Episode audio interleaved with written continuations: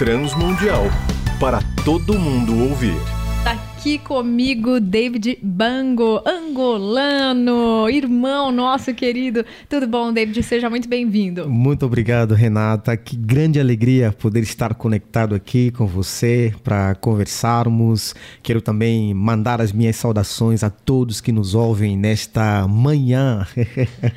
que alegria, né? Então, Exatamente. já que o pessoal está ao vivo nos acompanhando na apresentação e na entrevista, né? Já dá uma olhadinha aí pelo site transmundial.org.br o livro do David Bango que será lançado amanhã oficialmente lá na Avenida Paulista, na Livraria Martins Fontes. Essa daqui é uma obra de uma parceira nossa, a W4 Editora.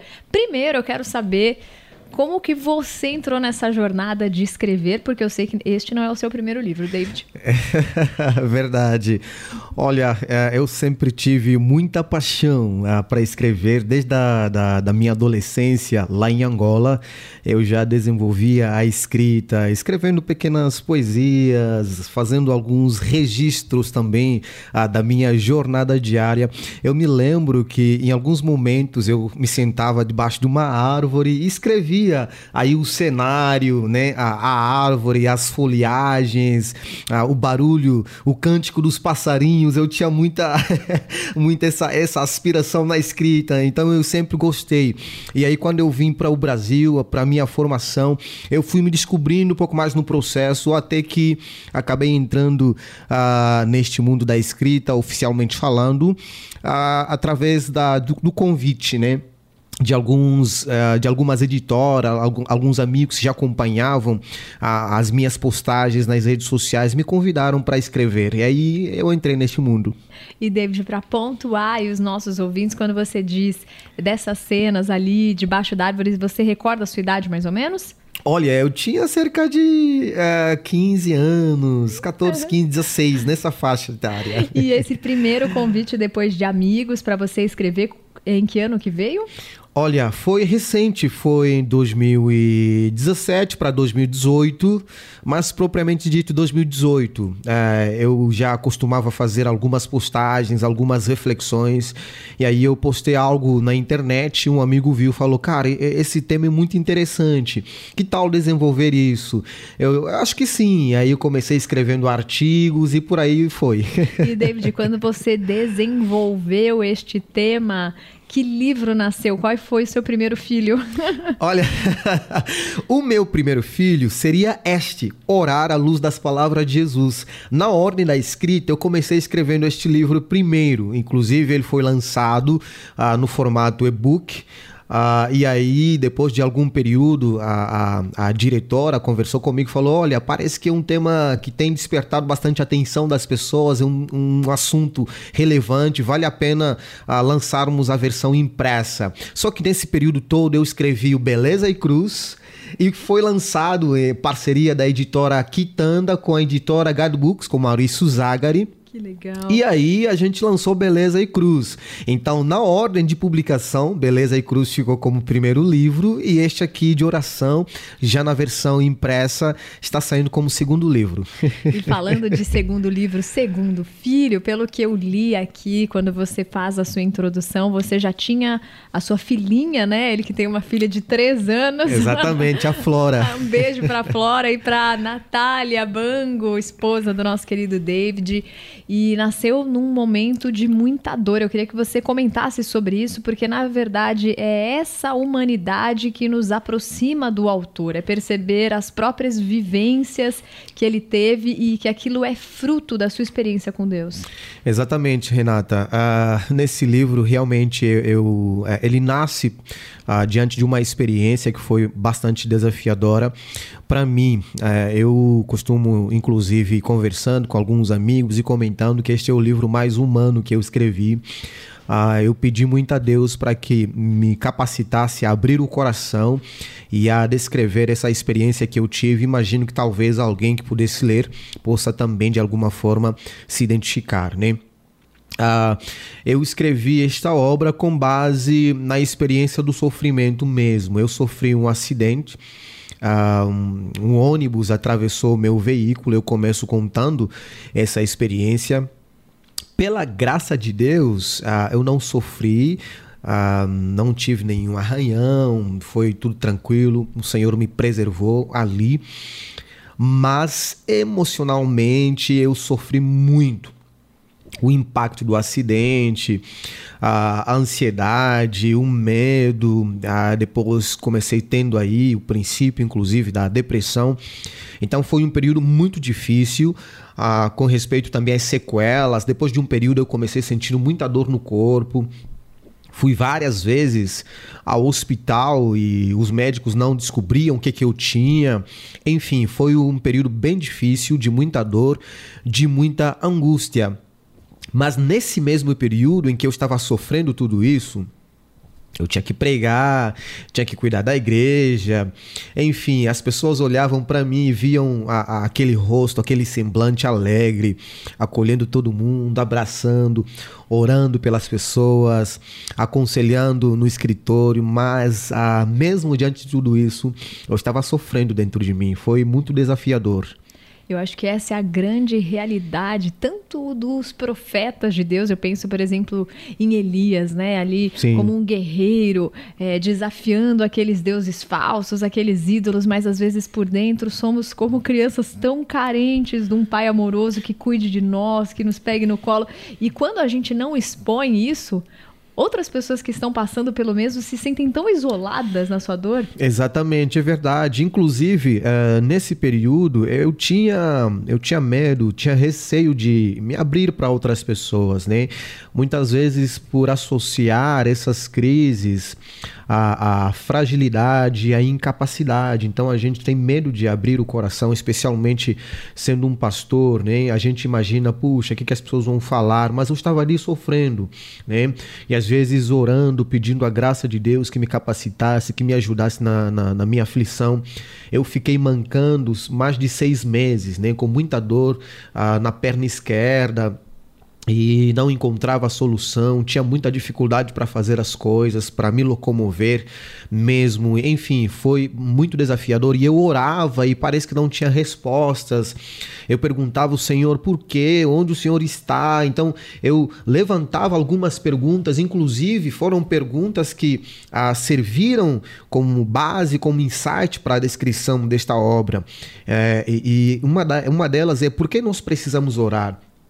O Senhor conhece ah, de fato o nosso coração, Ele sabe das nossas angústias, das nossas aflições. Então eu perguntava isso, né? Sinto que Deus não me responde. O que, é que eu tenho que fazer? Eu estou pedindo o seu auxílio, estou diante de um momento de luta. Ah, o que devo fazer quando me encontro desanimado? As pessoas estão desanimadas e muitas vezes não conseguem orar. O que fazer quando as lágrimas falam mais do que as palavras? Porque é momento em que a voz emudece. E as lágrimas falam, e a gente não tem mais o que fazer, e a gente fica ah, naquele, naquele, naquela grande dificuldade. Então esse livro foi escrito é, é, é, com base nessas experiências, né? É, é, conversando com algumas pessoas, eu disse: olha, esse livro não é para os fortes, mas é para aqueles que reconhecem que são fracos e que precisam ah, do Senhor, precisam do auxílio do Senhor e que entendem que a oração não é meramente palavras soltas, a oração é sobre vida e sobrevivência. Amém. E quando eu estava lendo um pouco do seu livro, eu me lembrei de uma pregação do Zé Bruno, da banda Resgate, quando ele falava sobre os dez leprosos. Sim. E quando Jesus curou, eles ainda não tiveram a fé para serem curados, né? E muitas vezes a gente pega isoladamente a frase, ah, a tua fé te salvou, como se fosse a nossa fé que movesse a mão de Deus, a uhum. nossa oração. Quando você passou por esse acidente, você não teve nenhum segundo para pedir, Deus, me salva, me livra, que esse ônibus não me mate, que não aconteça nada. Não, mas Tava pela. Distraído. Exatamente, pela bondade infinita de Deus, ele preservou a sua vida. Então não deu nem tempo de orar. Mas na nossa vida diária, como eu estava lendo no seu livro, a oração é sobrevivência. Eu queria que você falasse desse aspecto. Tem momentos da vida que a gente não consegue orar, mas é claro que a bondade de Deus nos envolve, mas nós precisamos orar, por mais que ele já saiba de tudo, para que continuemos de pé a oração é essencial, né? Exatamente. A oração, ela é essencial. Não dá para pensar num cristão que não tenha uma vida de oração. Não faz sentido. É contraditório. A oração é justamente essa experiência que nós temos com o nosso Deus, com o nosso Pai. Inclusive, quando a gente vai ler Mateus, Jesus vai ensinar isso aos seus discípulos a se achegarem a Deus, a se achegarem ao Pai. Orem, digam, Pai nosso que estás nos céus. Essa frase, Pai Nosso que está nos seus, muitas vezes a gente pode pensar que o Senhor está confinado a um lugar. Pai nosso que estás no céu não significa meramente ah, o endereço de Deus. Deus ele é onipresente, está em todo lugar e portanto quando nós oramos é, ele está conosco. A gente pode de fato desfrutar da sua presença pessoal, né? A oração é justamente essa experiência da magnitude suprema da relação com Deus. Né? do nosso contato com Deus, ah, da nossa vida com Deus. Portanto, não, não devemos orar apenas para levar ao Senhor as, os nossos pedidos, né? para levar ao Senhor as nossas angústias, não somente, é claro, a Bíblia nos ensina a abrir o coração, a levar ao Senhor as nossas petições, mas a nossa relação com Deus não deve ser a base apenas dos pedidos. É, mas justamente do amor, é, desse, desse desejo de caminhar com o Pai. E aqui eu descrevo que a oração, a, à luz das palavras de Jesus, indica que essa experiência da relação com o Pai é, é, nos conduz a uma pessoa, a pessoa de Deus. Né? Então penso que a oração nos conduz a um lugar e ao encontro de uma pessoa, né? esse lugar de amizade, de afeto, ah, de prazer, da satisfação e com Deus, Ele está com a gente. Então a oração ela é essencial, é fundamental na vida do cristão. Não dá para viver sem a vida de oração do mesmo modo que não dá para viver sem respirar. Ótimo. E para a gente encerrar aqui por conta do nosso tempo painel literário, como eu escuto e sou fã do programa de vocês, eu sei que vocês fazem várias provocações para os autores. E uma delas eu vou fazer. Então, se o convite é orar, por que parar tudo e primeiro ler o seu livro? Que ferramentas, que talvez é, caminhos que você descobriu que você quer passar para os nossos ouvintes? Olha, a, uma delas é não comece o dia sem orar. Uh, eu vejo isso como um grande desafio, falando num mundo que está sempre em, uh, em constante velocidade. Uh, do mesmo modo que os, os nutricionistas recomendam uh, o café da manhã né, para uh, o metabolismo funcionar direitinho, né? A gente passa a noite, gastou as energias, a gente precisa repor, precisa se alimentar, é essencial. Eu penso que é importante começarmos o dia não em pé, mas de joelhos e esse é um grande desafio uh, do mundo atual, porque a gente está sempre nessa freneticidade e acaba deixando esse exercício de lado. Então eu deixo esse desafio para os ouvintes a, a, a, entenderem a importância de a, ter a vida de oração.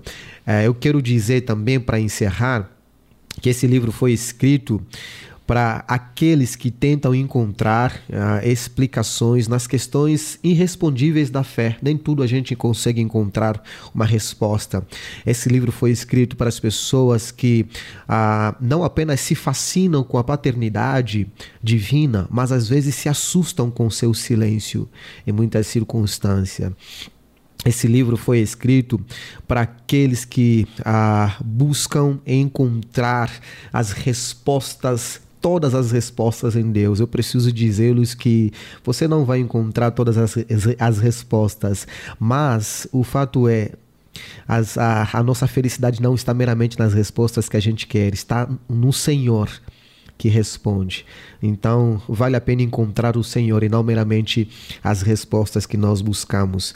E, ah, por último, orar à luz das palavras de Jesus é sobre vida e sobrevivência. Amém. Hoje recebemos aqui na Rádio Transmundial e no nosso painel literário ao vivo o David Bango, que cuida da parte editorial aqui da Rádio Transmundial. Se você ainda não conhece um pouco da história dele, leia no nosso site transmundial.org.br. Acho muito bonita a inspiração que a sua mãe foi na sua vida, eles que passaram por constantes é, guerras civis lá na Angola. Muitas vezes as escolas fechavam, mas ele tinha uma mãe que ensinava através da própria Bíblia. Exatamente. Isso fomentou nele o um encantamento pela leitura, pelas escrituras, pelo nosso Deus e por ler diversos teólogos e autores aí consagrados. Obrigada, Exatamente. viu? E amanhã não se esqueçam, lá na Martins Fontes, na Avenida Paulista, o lançamento deste livro. E caso você não seja aqui de São Paulo, entre em contato conosco para adquirir o seu Orar à Luz das Palavras de Jesus. David Bango. Opa! Até a próxima. Até a próxima, obrigado.